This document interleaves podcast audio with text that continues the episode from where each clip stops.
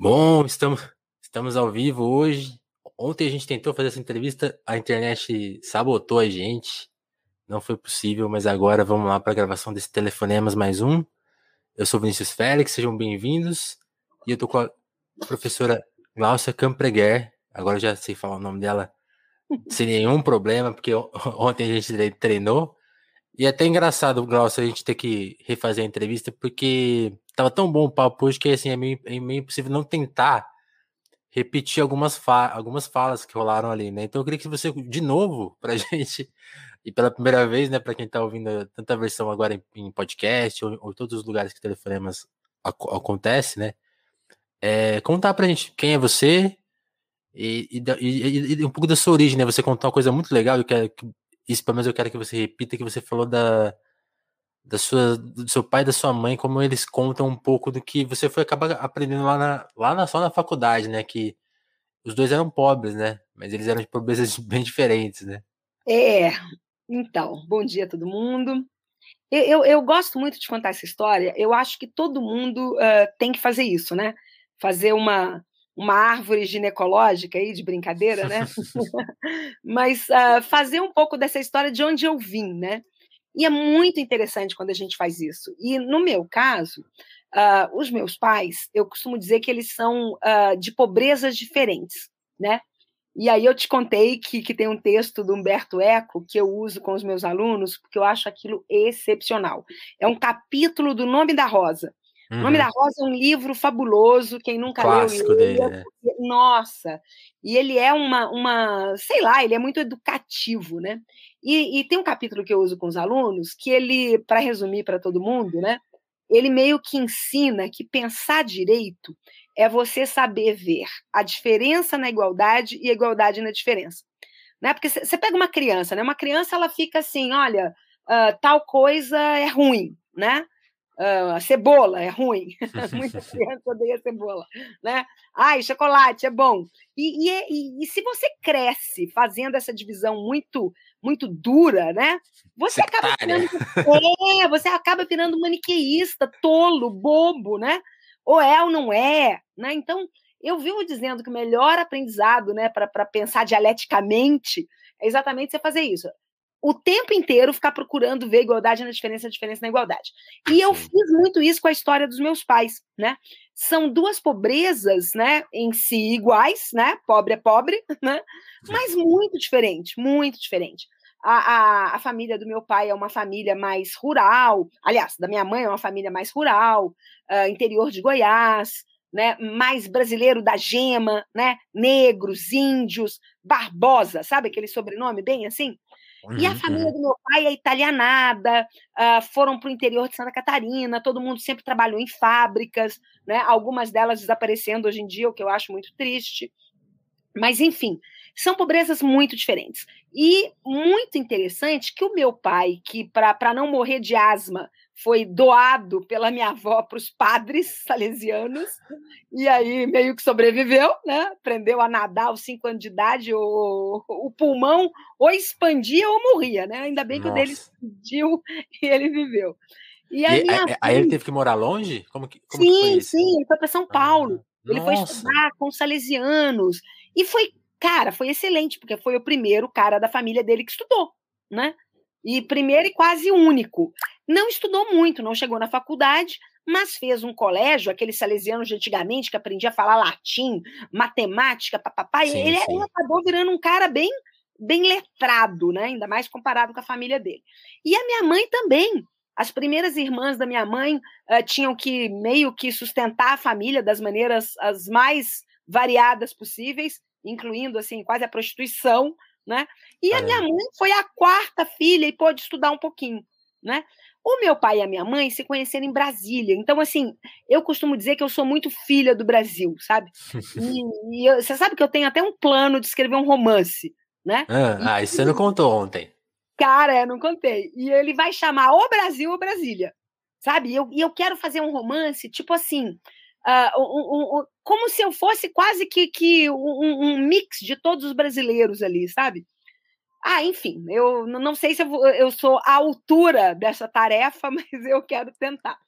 Ah, mas, sim. Enfim, Então, a minha história é uma história de, de, uma brasileira que nasceu em Brasília, no início dos anos 60, logo depois ali da inauguração.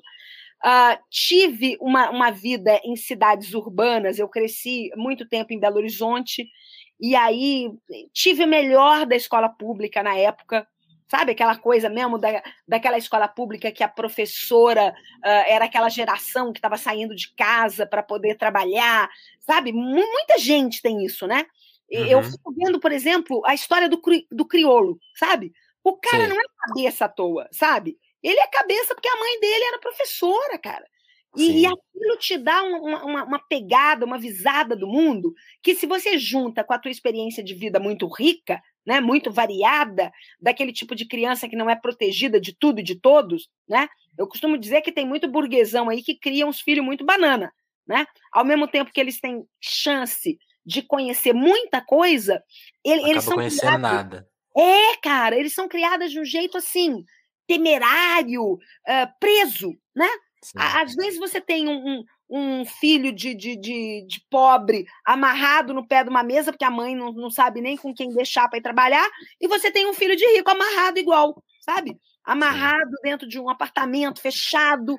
Igualdade um na diferença, né? Exatamente! isso aí, cara, isso. Então, você, você, mencionou o crioulo, eu só queria lembrar de uma coisa muito legal.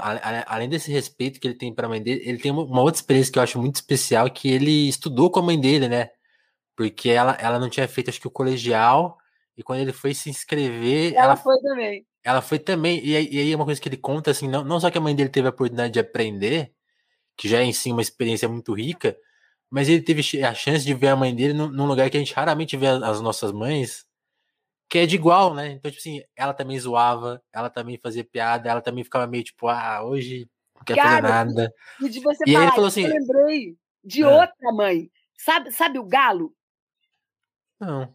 O Galo, que é um líder aí dos, dos entregadores. Ah, o Paulo Galo, sim. Isso, antifascistas. Sim, sim. Tu viu ele falar da mãe dele também? Não, não. Qual é a história dele? Olha que interessante. A mãe dele, ah, quando ele começou a ganhar algum destaque, né, político e tal, a mãe dele, muita gente achava, né, até eu, que ele tinha que ir para a vida pública, né? E certo. vamos, bora lá e tal. E ele não queria, ele todo meio ansioso, assim, porque ele quer meio que num certo sentido, ele quer ser mais radical do que a vida pública nos permite ser, o que faz muito sentido também, né? Uhum, e uhum. aí a, vida pública é meio que um esvaziamento do nosso ímpeto de transformação do mundo, né? Sim, né? É, é aceitar aí, um monte de limite, né? Exato. E aí, cara, ele, para a mãe dele entender por que, que ele não estava querendo ir para lá, né? Mal ou bem ganhar um saláriozão de vereador e não sei o que e tal.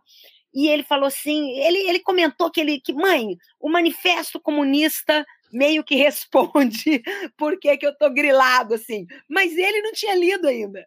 E aí a mãe dele leu antes dele.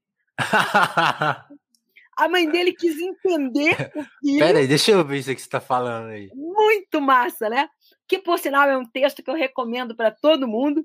Costumo dizer para os meus alunos da economia, inclusive os mais liberais, eu falo, olha, gente, presta atenção, viu? Porque o Manifesto Comunista, ele é um puta elogio ao capitalismo mas ele é um pois é. elogio é. ao capitalismo, né?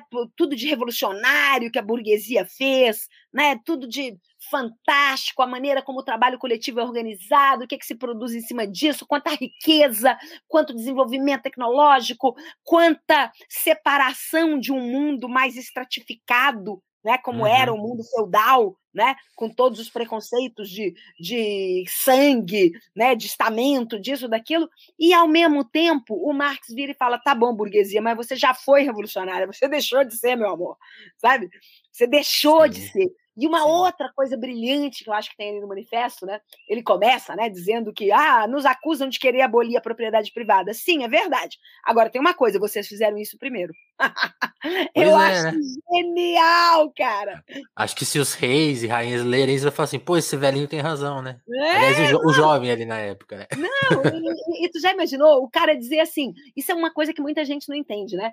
Você dizer que o que o Marx está dizendo ali é a, a, a burguesia, de fato, ela defende a propriedade privada não para todo mundo, mas para um grupo, né? Sim, Quer sim. Dizer, então, num certo sentido, é aquela velha história, o Marx é um liberal radical, né? Eu quero é. isso para todo mundo. Eu quero que todo mundo possa ser sujeito da sua vida, Né? Eu não quero que os assalariados sejam limitados. Esse é o ponto, né? E vocês nos limitam. Sim. então é e, e, e, acho que uma coisa que eu, eu, li muito pouco ele, né, para falar assim, mesma coisa que eu gosto, por exemplo, de, da minha percepção do 18 Brumária, por exemplo, é quando ele fala assim: esses caras, eles eram os revolucionários de antes, né? Eles, e é engraçado como até hoje eles se apropriam dos símbolos, né? E para e, e, uma coisa que uma coisa que eles sabem muito bem, que é isso que você falou, né? eles sabem que as armas deles são eficientes para revolucionar. Então, tipo assim, pode haver uma segunda re re revolução real, né? Que, é, não, isso. E, é por isso, é... e é por isso que a política é, é, tão. Por isso que a gente elege Bolsonaro, Trump, porque é. tem. É, é, é uma coisa que você também comentou ontem, né? Ele produz a sua própria destruição para gerar, gerar.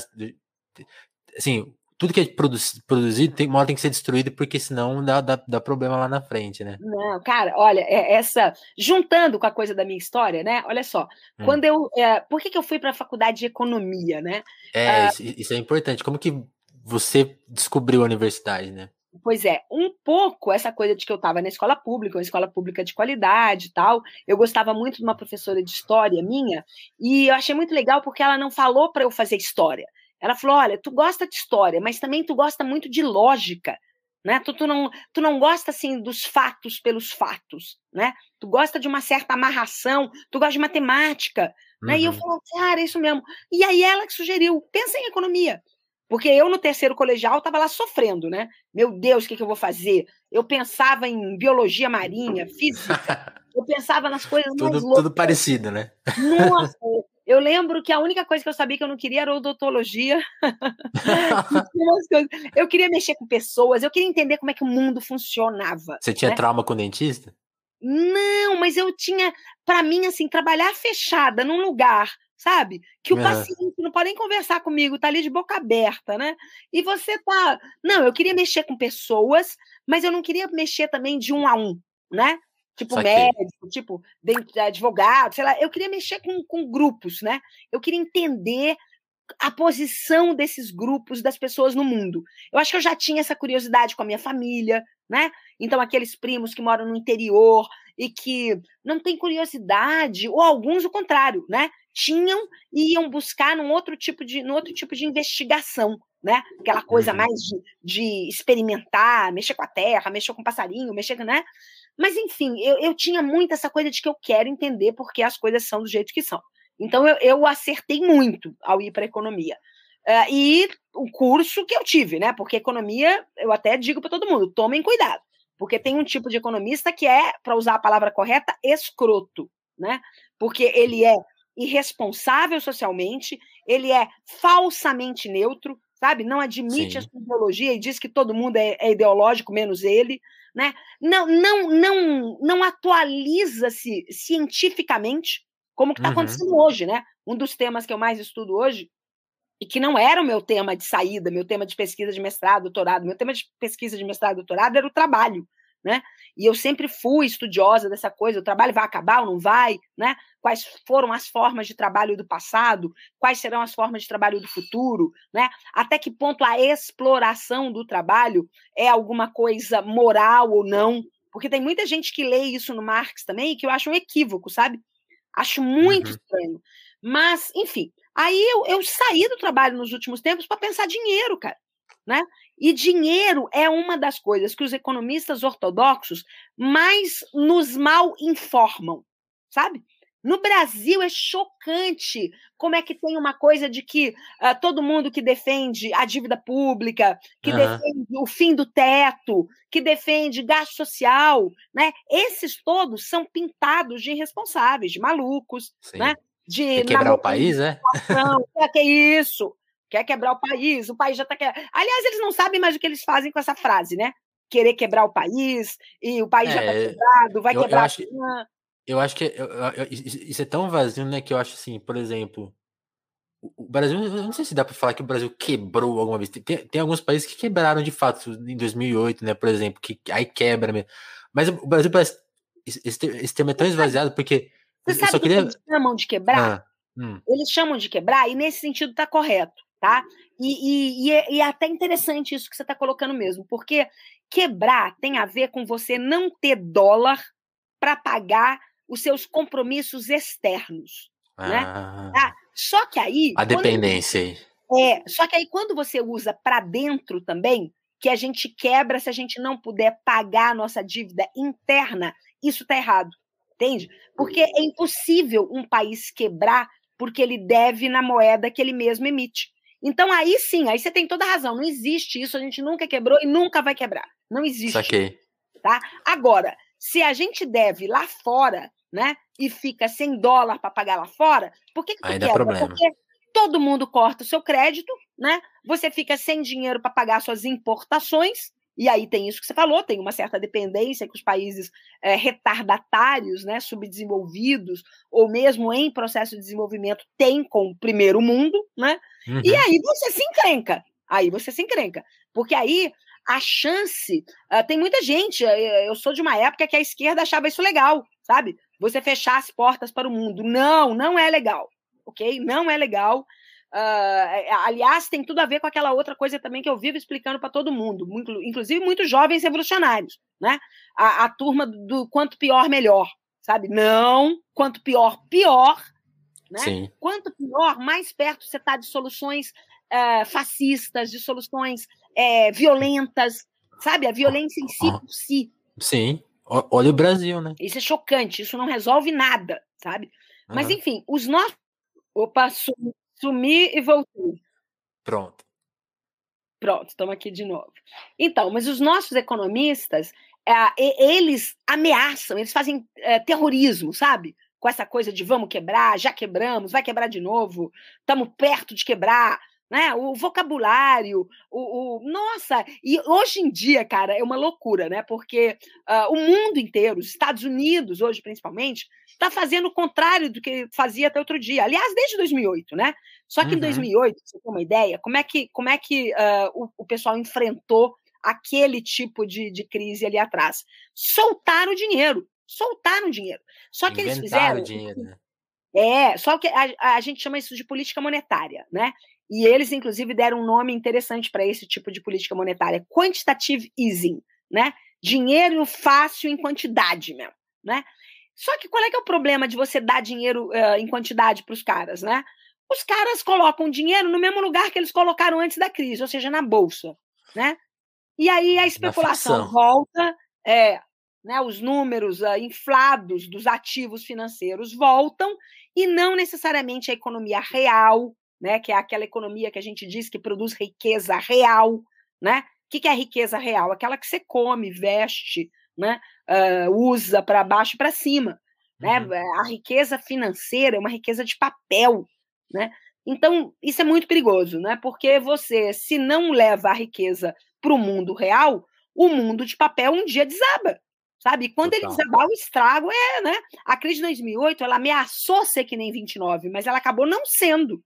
Né? E a, uma crise tão trágica quanto a de 29 está no nosso horizonte de novo. Né? Só que dessa vez, olha que louco, né? Dessa vez, com a história do Covid, os governos aprenderam a lição, cara. Porque eles viram que se eles não resolvem o problema real, por exemplo, do emprego, né? A gente uhum. só tem emprego na economia real, né? E do meu ponto de vista, a gente só, inclusive, questiona, derruba o capitalismo se você tiver todos os ganhos possíveis dentro da economia capitalista e falar, ok, só que isso só não é suficiente. Entendeu? Agora, se você ficar desempregado, aí você vai radicalizar geral e vai fazer a revolução? Do meu ponto de vista, não. Do meu ponto de vista, se você ficar desempregado, não tiver acesso a conhecimento. Você a, vai aceitar o mais louco que tiver na praça. Né? Exato! Né? A experiências coletivas, saca? De construção de sindicato, de partido, de festa eu costumo dizer para meus alunos que até fazer festa dá trabalho, entende? Né? E trabalho de organização do trabalho, que é um trabalho que, por sinal, a gente legou ao capitalista desde sempre, né? Ontem eu lembro que eu te contei daquele artigo meu que eu gosto muito, né? Não é verdade hum. que a mais-valia seja um roubo, isso é fácil explicar, porque o próprio Marx já explicou. Não é verdade que o Estado seja o escritório da burguesia, isso é mais difícil explicar, porque o Marx e o Engels disseram exatamente isso e não é bem assim. Uhum. Hoje em dia não é bem assim. A gente conquistou alguns espaços dentro do Estado, e é por isso mesmo que a gente tem que brigar pelo Estado, para que ele não seja destruído, por exemplo, pelo Bolsonaro, Né? Uhum. E a terceira frase polêmica desse meu artigo é que não é verdade que o capitalista não trabalhe. O que é verdade, o que é muito verdadeiro, é que ele se apropria do nosso trabalho, do nosso sobretrabalho. Mas não é verdade que capitalista é aquele cara barrigudão, com aquele, sabe, aqueles desenhinhos que a gente fazia e que não faz porra nenhuma? Não é verdade sabe? Capitalista nesse sentido, aliás, isso até o Marx adianta também. O capitalista ele é tão escravo do seu bolso, entende? Nesse sentido ele é empregado do capital, como uhum. nós somos, sabe? Sim. Engraçado isso, né? E aí é que, ó, de novo, igualdade na diferença, diferença na igualdade. Total. Eles são, eles são diferentes de nós porque o que eles se apropriam não é da venda da mercadoria deles, que nem é o nosso caso, né? Mas, por outro lado, eles são empregados do capital que nem nós somos. Né? Sim, sim. E, e, e é, por é, é porque, Sim, e, não, assim, ah, desculpa te cortar, Glaucia, acho, acho, acho, que foi o delay. Ah, Mas é, é, é, isso, né? Isso tá tão, acho que é, isso é real, sim, porque, tipo assim, essa, essa pobreza é, não é ideológica a palavra, é essa pobreza de, de, perspectivas, né? Quando você vê esses grandes caras, tipo, esses, os bilionários do momento, as falas dele não são só para de alguma forma controlar o sentimento, mas eu acredito que eles sonham, os sonhos deles são ruins mesmo porque eles têm essa dependência, né? O cara, sim, o cara, o cara sim, sonha em fugir da terra.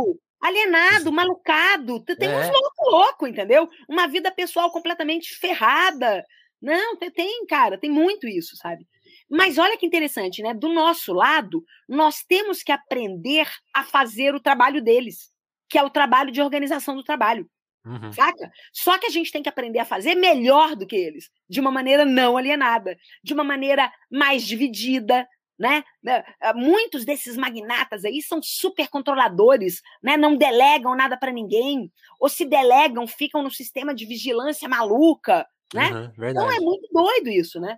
Ah, enfim, também é a velha história. Se a gente vai fazer uma pesquisa mais funda, você também vai encontrar muita gente que parou de trabalhar, né? Que lá pelas uhum. tantas o seu capital trabalha sozinho, né? né? Ou ah, os seus filhos, a sua mulher, as várias 500 mulheres, os isso, aquilo, aquilo tudo, ah, também não trabalham, né? Claro, né? A, a graça está em que a tua prole, e inclusive das próximas várias gerações, não precisem trabalhar, né? Mas Opa aquele cara que está funcionando a serviço do capital, pô, cara, nossa, esse cara trabalha, e trabalha de um pior jeito, sabe? Mas, enfim, essas dialéticas todas eu encontrei muito no mundo da economia, sabe? Eu tive sorte no meu curso de graduação, eu fui para o mestrado na Unicamp, na época que a Unicamp também era assim, um berço é, de uma certa crítica muito muito profunda né, ao capitalismo. A Unicamp tinha gente pensando o que, que tinha de diferente no capitalismo tardio brasileiro, sabe? Era muito legal isso. Nossa, esses dias eu estou dando prova para minha turma aí, né? Uh, uhum. Três turmas. E aí, o pessoal entendendo ali quando é que começou o capitalismo aqui, quando é que começou o salariamento aqui, né? Por que, que a gente foi o mais tardio em, em abrir mão da escravidão, sabe? Essa coisa que tá, que mancha a nossa biografia, né? E que só agora que, inclusive, a gente está encarando né, essa mancha o que, que foi o escravismo no Brasil e os restos dele que estão aí todo dia na nossa, nossa. cara, né? Uhum. Essa quantidade de população pobre, preta sendo assassinada, cara.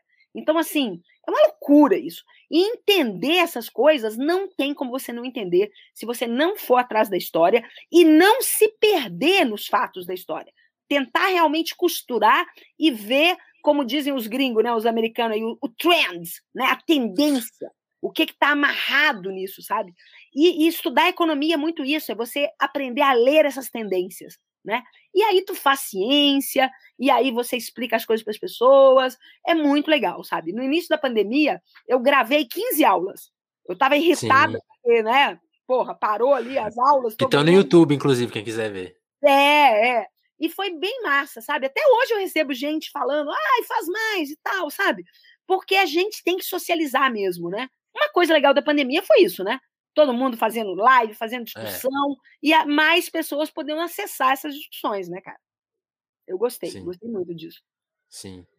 E, e, aí, quando você falou dos economistas, aí tem, tem uma parte que é, que é complicada, que assim, vozes como a sua, sei lá, a, a própria. Cadê? Ai, tem gente boa hoje em dia, Ah, né? por exemplo, as pessoas gostam muito de recuperar as entrevistas da, da Maria da Conceição Tavares, tipo assim, Na, vozes, fantástico. vozes, vozes dissonantes, né? Tipo assim, se você ligar a TV agora e passar uma semana vendo TV, você não vai encontrar uma. É. Eu, eu, fica o meu desafio. A gente ouve vozes dissonantes na saúde, inclusive tem- os caras colocam negacionistas e, e médicos sérios para confrontarem às vezes, é, mas economista não, não, tem esse, esse, Tem esse debate, né? Inclusive, agora que está acontecendo uma coisa muito interessante. Tem alguns economistas liberais virando casaca agora, tá? No Brasil. Alguns bons economistas. O Hum. André Lara Rezende foi um dos economistas do Plano Real. O Plano Real do Fernando Henrique, ó, velha história da igualdade na diferença, diferença na igualdade. Ele não foi de todo ruim, não, cara. Ele foi um plano muito inteligente. Ele bebeu na experiência da hiperinflação alemã, né? Que foi uma experiência muito interessante. Aliás, um grande marxista chegou a ser ministro lá, o Rudolf Hilferding, e teve uma, uma saída ortodoxa, e aí veio um liberal e fez uma saída heterodoxa. Olha como é que o negócio é complicado, né? Não é e, simples, não. E, e, no Brasil, o plano real ele veio depois do cruzado. Vocês nem estavam nascidos nessa época, foi muito engraçado, sabe? O plano cruzado uh, tinha lá os fiscais do Sarney, todo mundo fiscalizando supermercado, loja, sei lá o quê, para não aumentar os produtos, porque estava tudo tabelado. Isso é uma coisa heterodoxa. Imagina, no capitalismo, que preço é a coisa que capitalista faz, né? que cuida, que é, que é um dos atributos deles, né? ao contrário do que pensam os economistas ortodoxos, que pensam que é o mercado que faz preço. Não é o mercado que faz preço, é a empresa que faz preço. Né? E quanto mais monopolista, mais livre ela é para botar o preço no produto dela do jeito que ela bem entender. Né? Sim. E num país que a concentração de renda garante que uma elite seja mercado para esses produtos de preços elevados, né? A fome e a vontade de comer se casam para sempre, né? E aí Demais. você eternamente não vai ter a inclusão dos de baixo. Que, por sinal, foi a coisa que os petistas fizeram, mas exatamente porque fizeram só isso, sendo que tinham que fazer muito mais do que isso, deu no que deu, né? Não adianta você incluir só no mercado. Você tem que incluir na esfera da política, você tem que incluir na esfera da cultura. Né? Até tentaram. Eu lembro que eu adorava de um, um, um projeto lá do Gilberto Gil. Lembra? Da, da, dos pontos de cultura? Ah, sim, sim, pontos de cultura, foi importante. Cara, um plano excepcional. Né? A, a abertura da universidade né? para pra, as cotas. Aí isso também, tentaram, tentaram, é verdade. Né? Mas, enfim. A, é, porque é essa, muito... acho que essas ações, essas, essas ações levam mais tempo. Né? Por exemplo, a, a, a, parte das cotas, eu acho que assim, ela não tem 10 anos direito, né? Então, assim, a, as consequências a gente tá vendo agora, assim. Então, tipo, por, por é, isso que, que mas... a, violência do desmonte é tão grave, porque os caras perceberam, oh, se deixar isso aí sol, solto, estamos ferrados daqui a 10 anos, né? Isso, é isso mesmo. Mas olha só que coisa doida, né? Eu estava te falando que hoje tem economistas liberais fazendo uma espécie de meia-culpa. O André Lara Rezende, esse que eu estou te falando, nossa, tem escrito muito sobre teoria monetária moderna, que é essa teoria que eu advogo, uhum. né? Que esse nome, aliás, é um nome de brincadeira. E eles mesmos dizem, não tem nada de moderno, entendeu? Tem 5 mil anos que o dinheiro é principalmente um signo, principalmente um, uma, uma unidade de conta, né? Ou seja, aquela coisa que você usa para pensar e não um, um metal ou um pedaço de papel que você usa para trocar.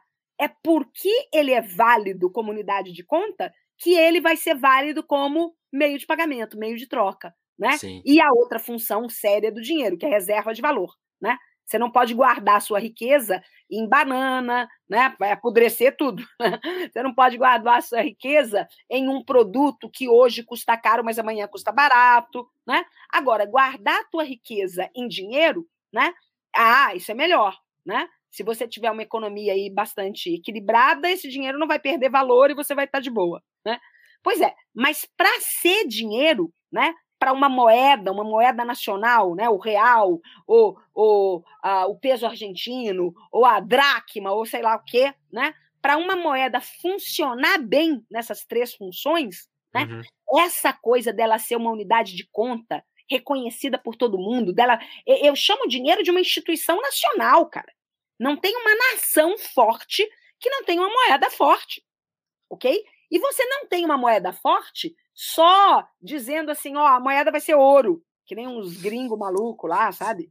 É, é uma doideira isso. Então, entender o que é dinheiro é uma coisa muito importante. Tem muita gente que fala sobre isso, né? Ah, olha que coisa louca. Pra você ter uma é. ideia. O Marx, quando escreveu o Capital, ele trabalha com o ouro como sendo o dinheiro, porque na época dele o ouro é o dinheiro, ok? Sim. A moeda, a libra inglesa, tem esse nome porque ela é um peso. Libra é uma medida de peso, ok? Então, só que o Marx, né, não é nada bobinho, e ele está careca de saber que o dinheiro, apesar de ser uma mercadoria, que nem as demais mercadorias, porque o ouro é uma mercadoria, né? Uhum. Você tem que tirar ele lá da, da, da terra, do mar, do, do, do mar, não, Glaucio, dos aluviões, né, dos riachos, que nem tinha muito no Brasil, né, nas Minas Gerais e tal. E aí você tem que produzir o ouro, né? Então, nesse sentido, ele é um dinheiro mercadoria. Só que as mercadorias para o Marx são coisas complexas né? Porque o valor não vem da dificuldade de tirar do rio em si e por si. Quem tira do rio somos nós. Então é o trabalho, então é a sociabilidade humana que estão envolvidas nesse processo, né? Mas olha o que, que acontece. Tem muito jovenzinho aí, tem muito marxista que estuda superficialmente, né? E que recusa toda a teoria monetária que usam Keynes, que usa uh, um Minsky, que é uns caras que super estudaram o sistema financeiro, ah, porque esses caras são liberais. Entende? Então, sabe aquele maniqueísmo tolo de novo? Uhum. Outro dia eu falei para um amigo meu, eu falei, meu amigo, se o Marx fosse vivo, o que ele estava mais fazendo hoje em dia era estudar esses caras. Ok? Sim, Agora, foi meio que ele fez com, com, os autores da época dele, exato, né? Exato, exato. Se informava na biblioteca, né? E lia, separava, né? Opa, esse aqui é um psicofanta, como ele chamava. Eu adoro esse xingamento, psicofanta, né? Uma anta completa, né? Ah, esse outro aqui não. Opa, vem cá. E aí ia lá, cara, estudava, entendia, botava as coisas no lugar, separava o joio do trigo ali o tempo inteiro, produzia uma crítica da economia política muito mais potente em cima do que ele tinha aprendido com os caras, meu. Olha uhum. que fantástico. Hoje em dia, não. Hoje em dia virou um treco de lacrar, de, de uh, cancelar, né? De, de eu quero só a minha patota em pronto, né? Então virou uma, uma adolescentização geral, né? Para não dizer um bolsonarismo espalhado em todo mundo, né? Porque essa coisa de que eu já sei, né? Eu estudei lá o meu é. guru, né? Eu estudei lá o meu Olavo de Carvalho e tá bom. E aí pronto, cara. Uma loucura sim, isso. Sim, sabe? sim. Ah, enfim. É, eu, eu, eu, eu, acho que vale essa provocação como na, na, no exagero, porque. Porque é, é um pouco isso, né? Tem, tem uma coisa que você que eu vi numa aula sua, você falando. Não, acho que numa entrevista você falando do indivíduo, né? E essa coisa do bolsonarismo não é que exista na esquerda, que, nem é o que você falou, mas as pessoas podem. Acho que as pessoas podem. Ah, tá chamando a gente de bolsonarista também. Não, não é isso. É que o, princ, o princípio que move ele, que é esse individualismo que você até fala assim, que já não é mais nem individualismo, porque você tá todo, todo você foi dividido, né? E você tá todo é, assim, ele provoca essa, esse tipo de reação, por, por isso que ele, ele é tão popular, né? Porque assim, é, ele, ele, ele se aproveita desses espaços, né? Tipo assim, só que ele põe, no, põe, na chave da violência, na chave do, da pressão, ó, mata o outro aí que, que resolve seu problema. Mas a gente, a gente tem que se cuidar porque a gente dentro das nossas chaves, a gente começa a usar outras, outras formas de opressão isso, de, isso, isso. de algumas coisas. cancelam certos caras, né? Eh, certos uh, dentro do movimento, né? Ah, não, então se é mulher trans é outro grupo, se é não sei o que é outro grupo. E os grupos todos se esfacelando, né? Uhum. E a gente não conseguindo produzir sínteses poderosas, né?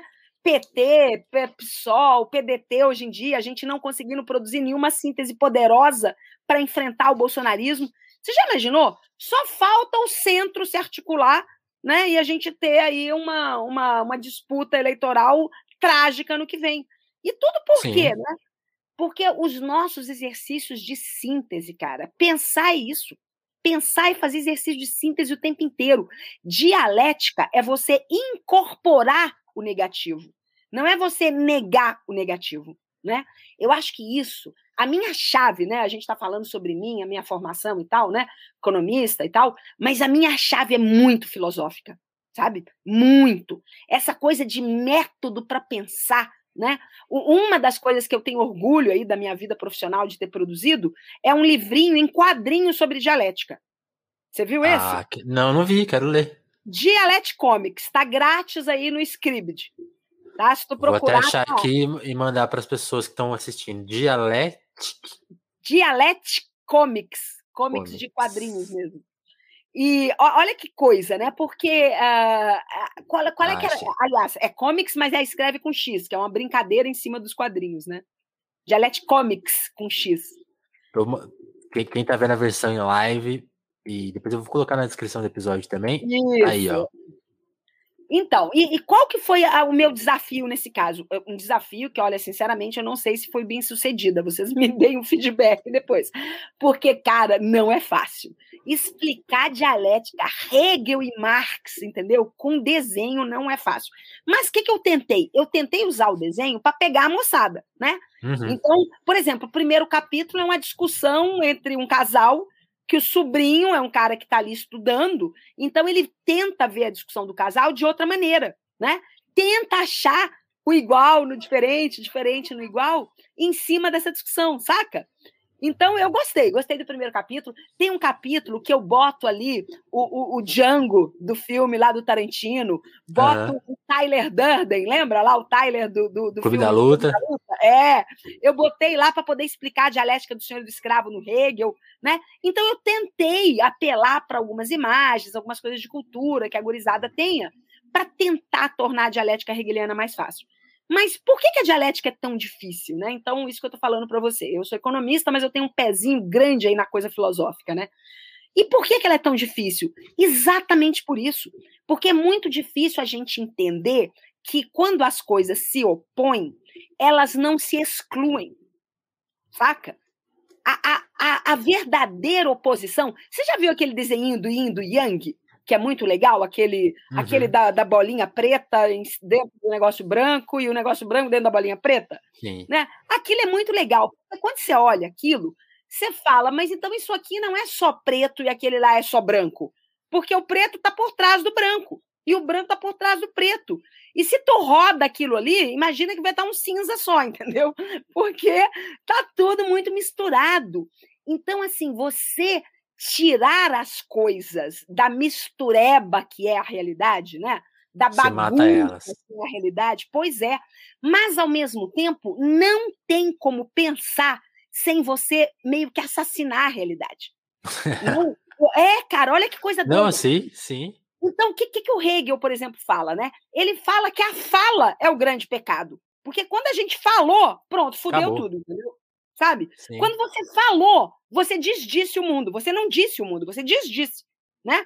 Porque o mundo, do jeito que ele estava, ele, ele é muito complexo, ele é impossível de caber num, num, num signo, né? num fonema, num barulho, né? num uga-uga. Né? Quando tu fez o primeiro uga-uga, tu já alterou. Tu alterou o que estava ali. Mas, ao mesmo tempo, é a maneira que a gente tem de se apropriar. E não tem como a gente não tentar se apropriar. Então, essa coisa de que a maneira com a qual a gente se apropria, ela vai sendo sempre sofisticada, cada vez mais, né? Isso de que a história é, é ela tem esse aspecto de evolução, né? Coisa que muito pensador nega. Né? Não, não tem esse papo. Acusam Marx de historicista, evolucionista, né? de achar que o mundo vai para algum lugar. O Hegel também, né? E tal. E, e não é bem isso, sabe? O que eles estão dizendo é que sim, existe um acúmulo, mas esse acúmulo ele não, ele não dá a tendência, o tal do trend, né? Quando uhum. Lenin, por exemplo, fala socialismo ou barbárie, o que, que ele está dizendo, meu amigo? Que tem acúmulo, tem, mas esse acúmulo tanto pode dar numa merda grandona, né? Eu chamo de mundo Mad Max, né? Aquele Opa. mundo do cada um por si, Deus por ninguém, né? Aquele mundo de puta que pariu, nós vamos estar tá brigando aqui por um por um, um insumo básico qualquer, né? Que, é, que é a ideia mais defendida hoje, até, até em podcasts aí populares. É, cara, é. Você viu o último Mad Max? Eu adoro o último Mad Max. Eu não vi ainda. Cara, é um da essa, esse furo. Nó, ele é maravilhoso. Porque a mulherada ver. tá. E, e, o método feminino, pô, eu, eu quero crer que o método feminino vai mudar muita coisa daqui para frente, sabe? Se a mulherada também não for incorporada no sistema e não der em nada, né? Porque se a gente virar uns trabalhador esvaziado, né, de intenção, de transformação, aí também não vai dar em nada. Mas no, no Mad Max, a, a Furiosa, né, é, é, o método feminino ele é mais coletivo, sabe? A, não porque as mulheres têm nada de superior, de natureza, genética, não, mas porque ao longo da história, inclusive. Ela percebeu a, isso, né? É, os nossos séculos e séculos de opressão, né, nos forçaram a sermos mais coletivas, percebe? Uhum. Então, assim, é, é uma coisa que a gente aprendeu, a história foi nos ensinando a fazer isso. Né? Então, hoje a gente tem uma coisa assim menos individualista. Hoje, por enquanto, pode ser que vire, né? Mas eu quero. É, é uma das minhas esperanças que a gente vai sair da, da estratégia Mad Max de mundo é essa, sabe? E, mas então, cara, olha só, se a gente se abre, sabe, para entender, se a gente, para poder entender, não se recusa o método mais complexo, mais sofisticado, sabe? Que tem a ver com essa coisa da filosofia, que tem a ver com a coisa da dialética, que tem a ver com a coisa de igual na diferença e diferença na igualdade, né? Ah, eu costumo dizer que todo mundo sabe isso de uma maneira ou de outra. Todo mundo que já ouviu Gilberto Gil, entendeu? O amor da gente é como um grão, tem que morrer para germinar, sabe? Todo mundo que já ouviu Lulu Santos, sabe? Nada do que foi será, sabe?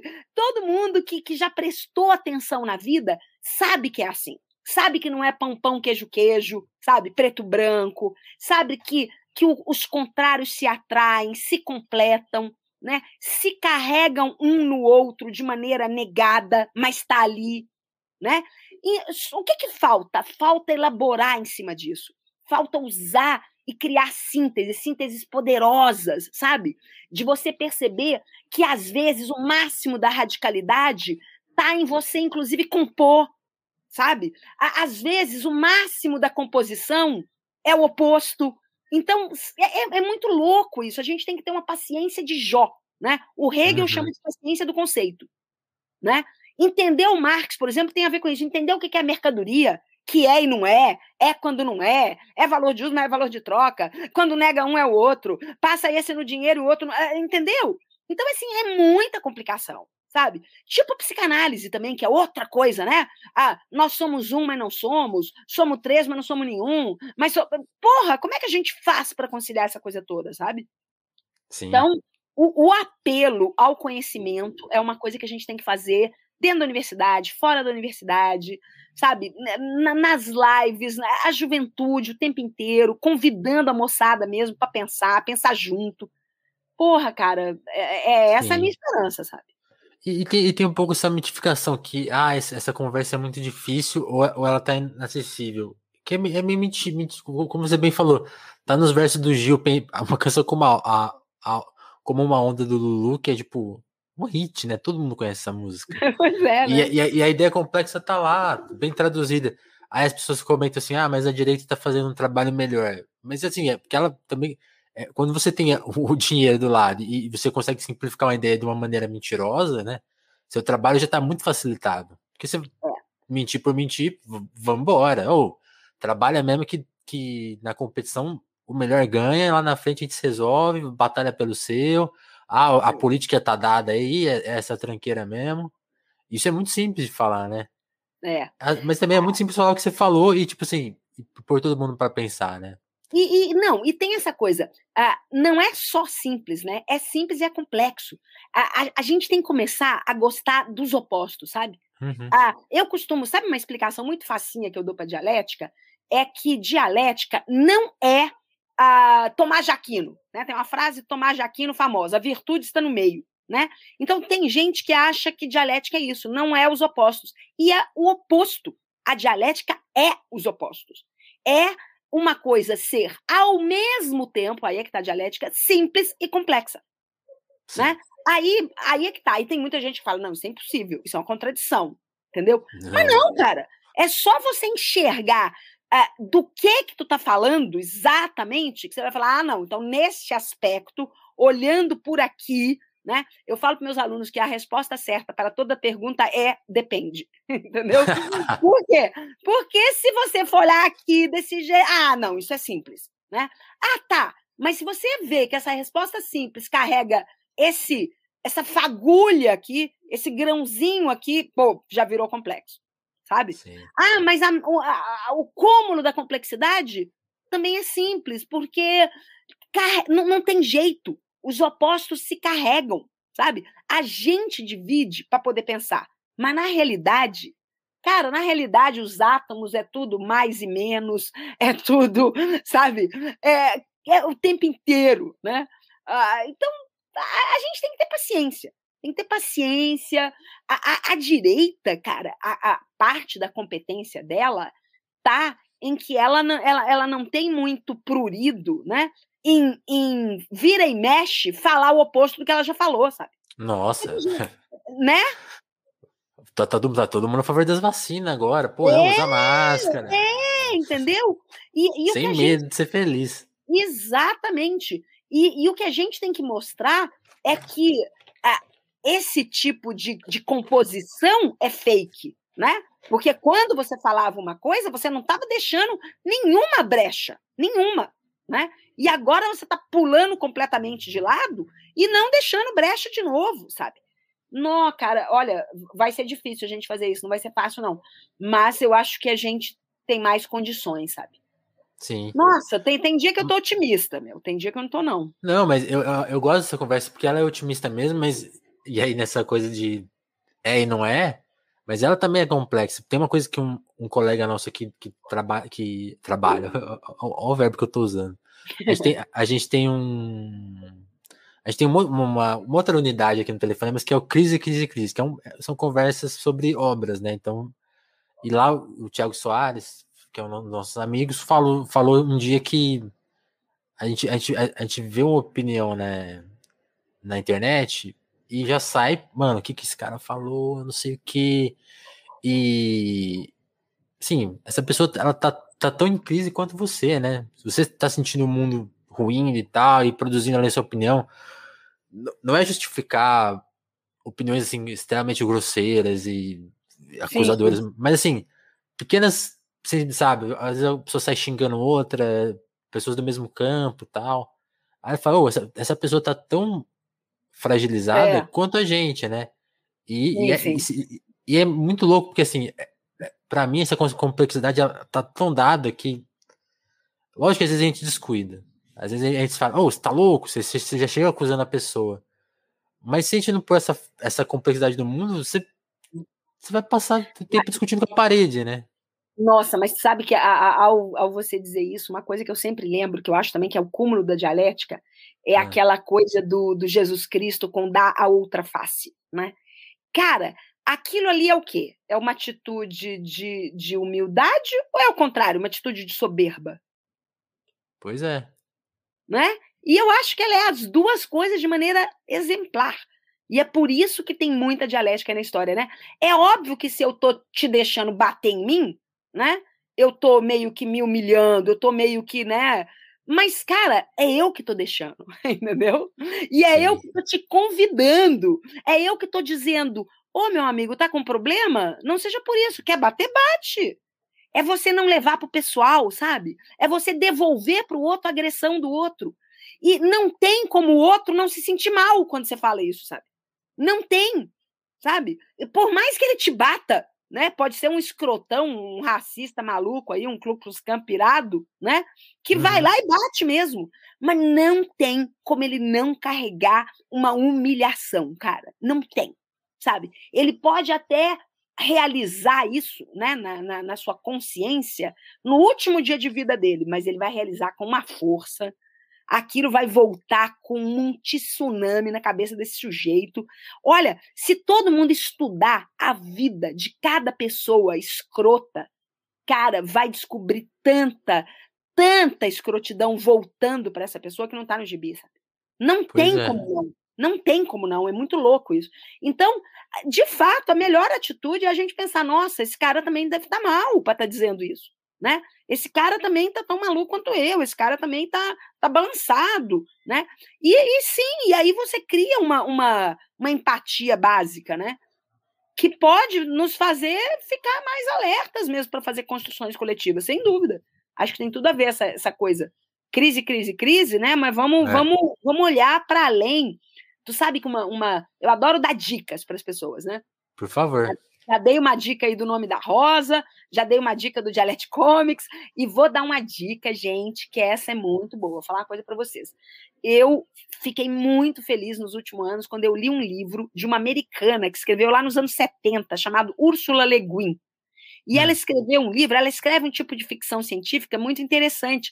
É menos assim, naves e não sei o que, tecnológicas, e é uma coisa mais humana, social, sabe? E ela tem um livro que chama-se Os Despossuídos. Cara, eu me dei o trabalho de escanear esse treco e botar também na internet, sabe? Não sei se ainda tá lá também o meu o meu upload lá, mas procurem, tá? É um livro fenomenal. É, é meio que uma brincadeira. Ela meio que cria um mundo uh, meio, meio anarco-socialista e que convive com o mundo capitalista de outro lado. Como se a Lua, como se o satélite da Terra, né, fosse dado para os comunas para eles brincar de comunismo lá, entendeu? Como uhum. se a uhum. burguesia falasse assim, ó, quer saber? Vocês estão incomodando muito aqui nesse planeta e mais fácil eu mandar vocês para lá, tá? Então fiquem todos os comunistas aí e aqui a gente vai viver no nosso capitalismo de boa. E é interessantíssima a história, porque ela não pinta como se lá fosse o paraíso e aqui fosse o inferno sabe? Ela consegue mostrar uh, que existe. Uh, claramente, ela é mais favorável ao mundo de lá. Inclusive, o, o herói é um herói lá desse planeta, que é o, que é o Anarris. Né? Uh, mas ela faz uma, uma reflexão tão interessante, sabe? Sobre o, o que, que levou a isso, sobre as dificuldades que a gente tem para construir um mundo efetivamente mais justo e mais igual. Ela convida a gente a pensar como é que o trabalho tem que ser dividido, né? Coisa que o marxismo, o marxismo falou muito do capitalismo, né? Fez uma puta crítica ao capital e tal, mas ele não falou como é que ia ser o comunismo. Pois é. Ele deixou ali. E o que a gente teve até agora é tudo muito insatisfatório, né? A União Soviética, mesmo China, mesmo Cuba, né? Todos têm algumas coisas bem interessantes, mas todos ainda têm muita coisa para a gente ver que não é bem assim, né? Sim. Então, seria muito legal, inclusive, se a gente reatualizasse essas utopias, sabe? Se a gente até escrevesse essa utopia, né? Como é que tinha que ser esse mundo? Né? Porque se a gente não, não, não elabora na cabeça, não faz umas pequenas experiências na prática, né? Quando eu tô pessimista, eu fico assim, puta que pariu, as pessoas não conseguem ingerir nem a sua família sabe? De maneira mais criativa, mais consciente, sabe? Mais, mais alegre, menos discussão, mais sucesso na educação das crianças, na alimentação, na ginástica. Se a gente não consegue fazer isso, como é que a gente vai conseguir dirigir uma fábrica? E uma nação? E um mundo inteiro? Entende? Sim, Porra, a gente tem que começar a experimentar, né? Então, claro que eu estou exagerando, né? Porque tá cheio de experiências por aí tá cheio de experiências bem-sucedidas, bacanas, sabe? Só que a gente está precisando juntar tudo, cara. Então, ó, outra dica, leiam esse Os Despossuídos, que é mais um convite a, a essa coisa de um pensar que não é só um pensar econômico, né? É um pensar social, político, cultural, que vão ser todos muito relevantes para a gente sair da encrenca em que a gente se meteu, né? Sim. A sim. gente se meteu numa encrenca, né? O, o planeta está indo para o brejo, né? As subjetividades estão indo para o brejo. Eu brinco com meus alunos que no Japão o povo nem transa mais. Né? que tem lugar que o negócio está ficando complicado, sabe? Uhum. Complicado. Uhum. Então, assim, meu, a gente vai ter que se recuperar, né? Como pessoas. No Brasil, então, nem se fala, né? Nossa. No Brasil, nem se fala. A gente vai ter que passar limpo de um jeito, cara.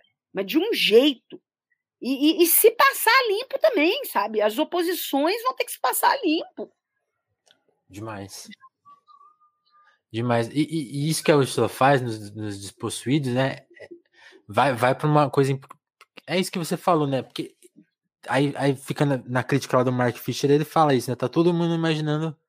Ele fala, é, é, é mais fácil imaginar o fim do mundo ou o fim do capitalismo Sim. Que é, que é uma pergunta tanto re, meio retórica, tipo assim, ou se propõe a imaginar coisas que não sejam o fim do mundo, mas também É uma afirmação, cara, tá todo mundo, mundo né? imaginando o fim do mundo. É. Pois é, nós temos que imaginar o próximo mundo, tá louco? Temos que usar.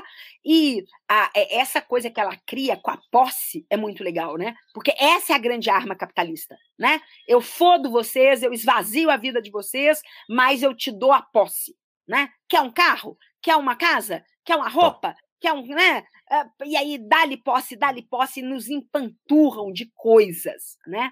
Coisas, coisas vazias, coisas. Não, cara, e, e não dá. Essa solução do capitalismo é péssima, né?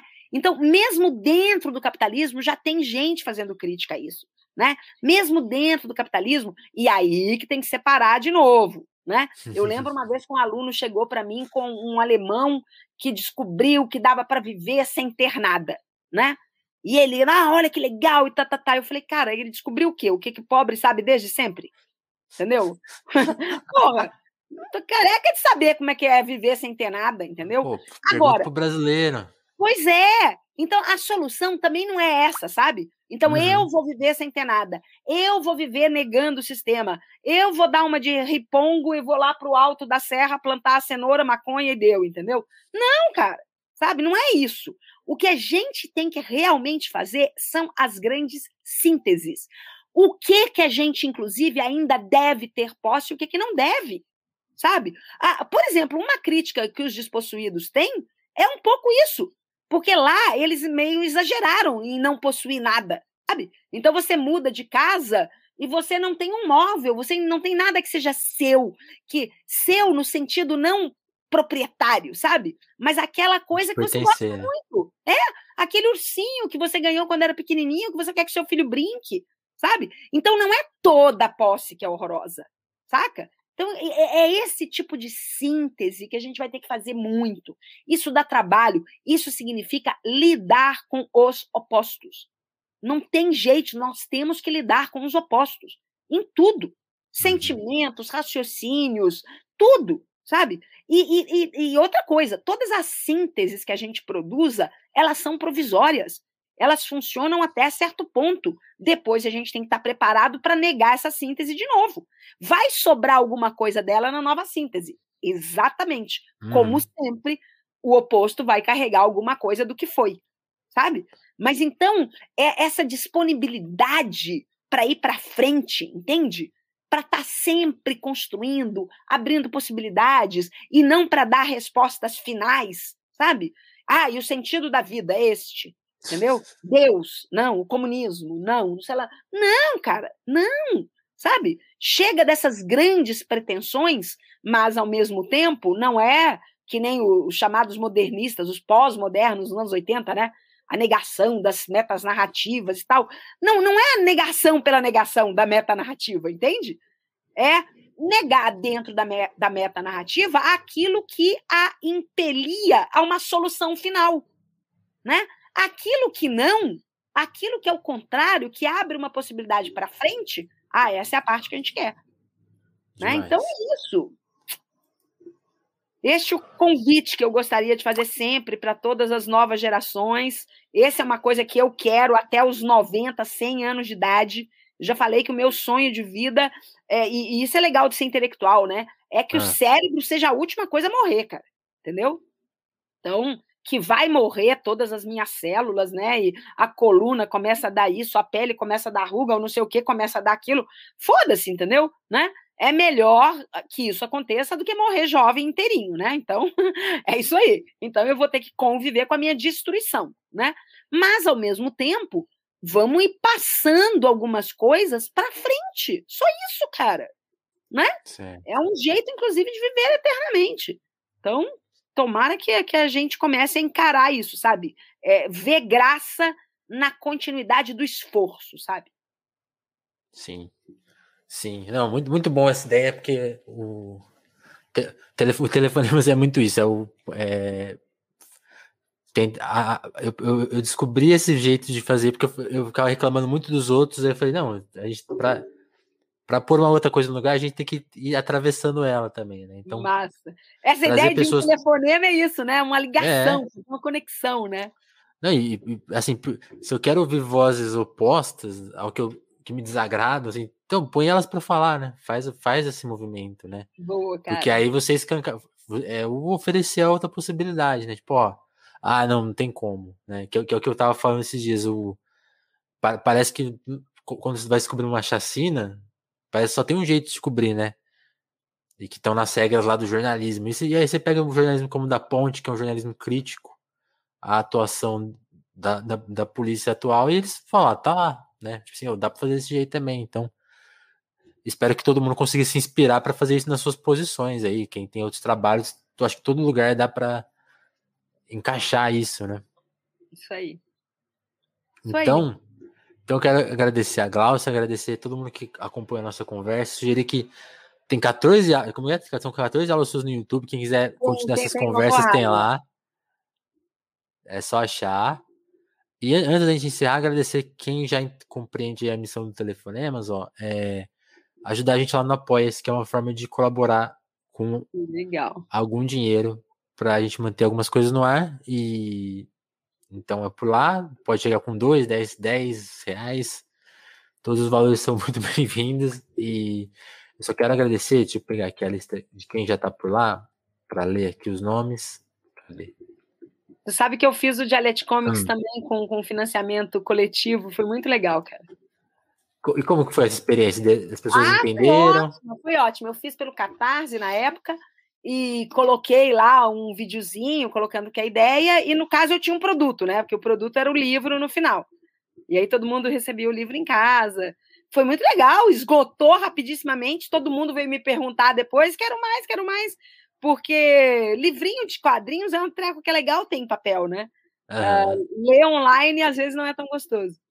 Mas foi muito joia. De repente eu vou até editar ele de novo. Um dia que achar uma editora aí. Tem, tem, primeiro tem que me aposentar, parar de trabalhar, poder fazer essas outras coisas. Escrever romance. É, estamos, vamos, a gente, ficou, a gente tem, tá nessa expectativa agora do seu romance e, e também da reedição do quadrinho, então. Ó. Oh. Então, ó, quem gostou, quem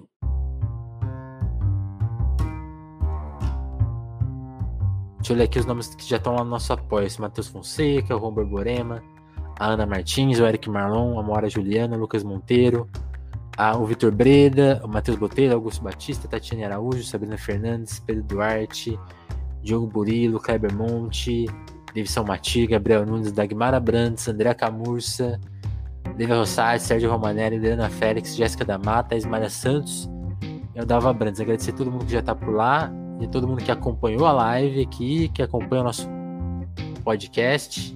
Tem que lembrar de lá também, dar um, um apoio para vocês.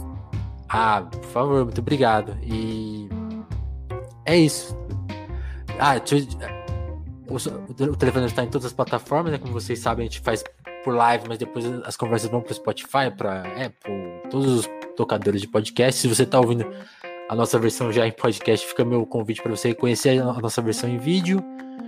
E por conta da versão vídeo, deixa eu agradecer o Davi que acompanhou aqui a live.